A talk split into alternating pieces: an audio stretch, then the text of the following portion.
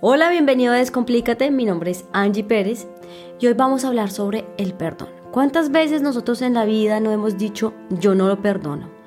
No hay poder humano que me pueda convencer de lo opuesto. Sencillamente lo que me hizo me causó muchísimo dolor y no hay gran posibilidad que yo lo pueda perdonar. El perdón es una emoción, podríamos decir así, o más bien como un estado en el que a ti te puede ayudar a avanzar y hacer y construir un mundo diferente a partir de esa emoción o esa situación en particular que tú viviste que te causó mucho daño. Por eso es que hablar de él es tan importante, porque no nos damos cuenta del peso que éste tiene. Pues si no perdonamos en algún momento de nuestra vida cualquier situación que hayamos catalogado como negativa o desagradable, es posible que la carguemos por el resto de nuestras vidas y se nos repitan diferentes ciclos a partir de esa situación en particular. Entonces, más allá del perdón, hablemos, como ya venía diciendo, de la situación que nos causó dolor.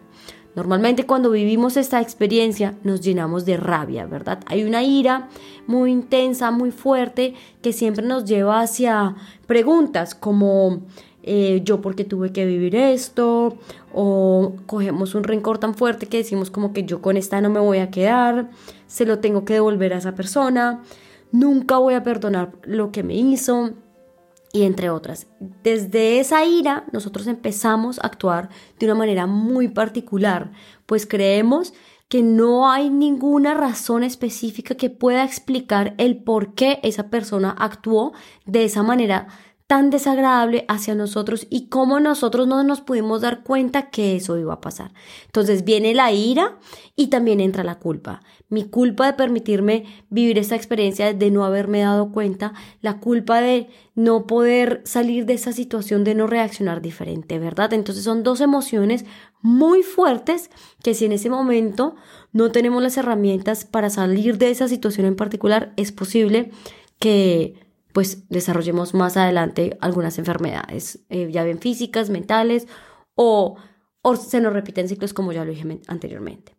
Pero detrás de estas dos grandes emociones, la ira y la culpa, también suscitan un, otras emociones que si empezamos a quitar como los velos del deber ser y el tener que, nos damos cuenta que está la desilusión, está la tristeza, y lo que aún o lo que más grande podemos encontrar es el miedo al cambio, a que yo empiece a ser diferente o mi miedo a que ya sin esa situación o sin esa persona o a partir de esa, eh, a ese evento yo voy a ser diferente y voy a empezar a caminar mi vida con un movimiento totalmente distinto a lo que yo solía hacer. Y ese miedo al abandono, ese miedo al cambio, ese miedo a hacer algo diferente, es ahí lo que no te permite avanzar. Es eso lo que no te permite ser diferente y es eso lo que tú cargas a través del tiempo.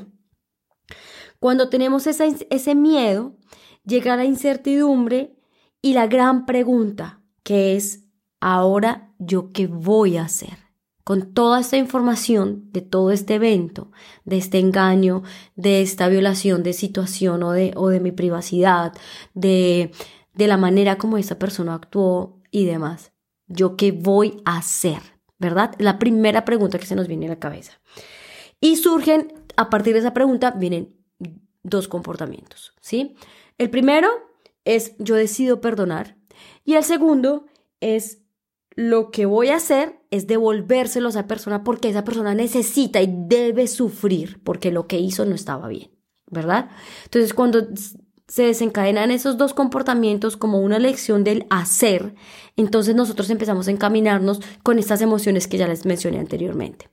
Pero si nos vamos por el lado del perdón, ¿sí?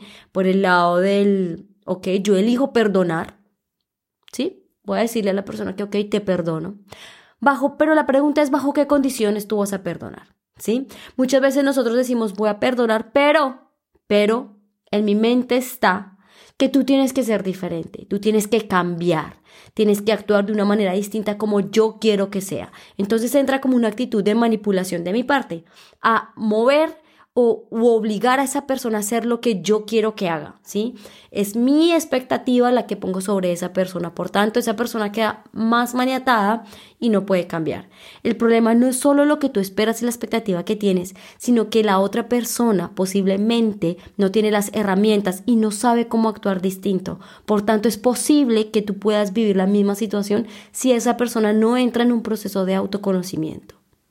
Entonces, es aquí donde es muy importante entender lo que realmente es el perdón y no creer que el perdón es que esa persona tiene que hacer lo que yo diga porque si no hace lo que yo diga, entonces las cosas no van a mejorar. Y ahí es cuando entramos con nuestro dedo a señalarlo y a decirle, sí ve, es que usted no, me, usted me prometió esto y no va a cambiar. Es que usted siempre es la misma persona. Es que usted no va a ser capaz. Siempre es lo mismo de lo mismo. Y entran nuestros dedos a juzgar porque nosotros hemos impuesto una expectativa tan alta que para la persona va a ser imposible realmente cumplirla porque no sabe cómo hacerlo, no tiene las herramientas, no tiene los recursos y seguramente esa persona está haciendo esa situación porque a través del tiempo o en su historia alguien también le causó dolor y viene cargando emociones que tú empiezas a cargar a través de esa situación en particular. Pero si nosotros cambiamos la pregunta de, de entonces, ¿qué voy a hacer al qué elijo ser en esta situación? Para que así tú puedas entrar al perdón. ¿sí? Cuando yo digo, yo elijo ser una persona que acepta la situación y la abraza con amor. Mas no, yo me permito ser la víctima de esta situación.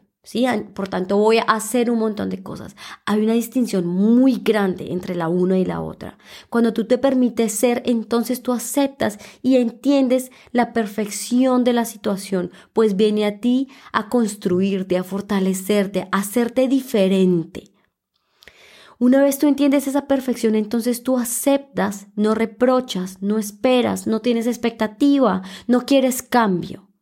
Simplemente entiendes que esa persona también está en su proceso, que tiene muchas cosas que entender y que tú lo perdonas y continúas un camino sin reprochar, sin juzgar, sin criticar, sin esperar, sino simplemente un camino hacia el amor, hacia la esperanza, hacia querer hacer algo diferente. Pero tú eres quien elige estar en ese estado del ser, del ser de la perfección, de ver el mundo y la situación diferente desde el aprendizaje y no desde la victimización. Porque al ponerte en esa situación de víctima, entonces vas a cargarlo por el resto de tu vida y no vas a salir de ello. Vas a quedar atrapado en esa trampa tuya.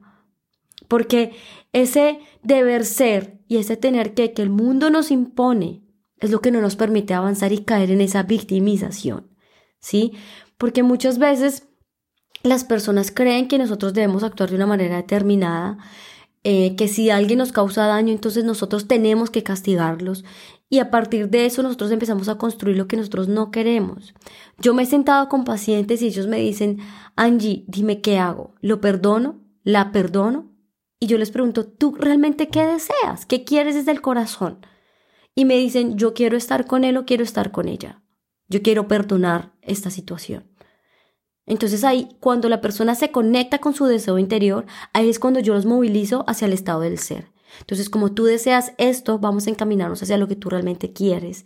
Pero lo primero que tienes que hacer es apagar el ruido del mundo, taparte los oídos y no escuchar lo que se pretende y lo que se espera, porque esa expectativa es lo que te va a sacar del perdón y no te va a llevar hacia la aceptación de la situación como es. Cuando tú aceptas la situación y la entiendes, el mensaje que hay por detrás de ella, estoy segura que vas a dispararte como un cohete hacia arriba, porque vas a tener tus pensamientos más positivos y vas a decir, a partir de esta situación, yo no, me, yo no soy una víctima, sino soy una persona que se fortalece, que es resiliente, que tiene la capacidad de ver lo que tiene adentro de su luz propia y ver y encaminarse hacia un camino diferente, porque no solo el perdón y la aceptación de esa situación te va a ayudar a ti a fortalecerte en esa situación en particular, sino que también va a hacerte muy fuerte a la hora de enfrentarte en otros momentos de tu vida que te pueden causar muchísimo dolor. Y tú vas a poder salir de esa situación, porque cada situación no te vuelve más vulnerable, más triste, más apagada, sino por el contrario, cada situación que tú enfrentas te hace más fuerte, más consciente, más amoroso. Así que yo te invito a que veas el perdón como una forma de aceptación eso es el perdón, es aceptar la situación como es y verla por su perfección, no por su equivocación, desde el ser, desde el estado de entender que es perfecta y no desde el deber ser que nos lleva y nos moviliza hacia un estado que no queremos llegar. Conéctate con tu corazón, con tu intuición y pregúntate qué es lo que tú realmente deseas, sacarle el jugo a esa situación y a partir de allí empieza a construir. Tú eliges si deseas aceptar la situación, Tú tienes la libertad de seleccionar lo que quieres vivir y en este momento, en este momento presente, lo que quieres construir a partir de esa experiencia que catalogaste como negativa. Para salir de ella, las respuestas nunca van a estar afuera, sino por el contrario, adentro de ti. Es allí donde tienes que buscar, porque cuando buscas aquí, Ahí vas a encontrar las respuestas que son apropiadas para esa situación en particular que necesitas sobrepasar.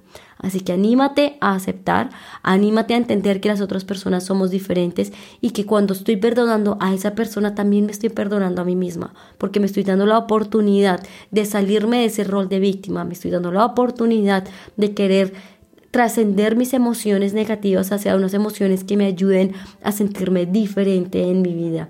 Y me perdono porque yo en algún momento posiblemente también he actuado igual no con la misma forma, pero con las mismas intenciones. Así que te perdono por lo que me has hecho y me perdono a mí misma por haberme, em, por haberme salido de lo que yo soy. Me perdono porque he entendido que yo en algún momento también he sido así y me perdono porque yo he podido em, aceptarme y valorarme por lo que yo soy. Me amo, me respeto, me amo, me respeto, perdón, y me honro por lo que yo soy. Así que anímate a perdonar y aceptar las situaciones tal cual son. Si has pensado en alguna persona mientras escuchas este, escuchaste este podcast, se lo puedes compartir. Si quieres saber un poco más de mí, puedes encontrarme en mis redes sociales. Me encuentras en mi espacio cero en Instagram. Y si tienes alguna pregunta, me puedes encontrar en descomplicateconangie.gmail.com. Te mando un abrazo y que tengas una excelente semana. Chao.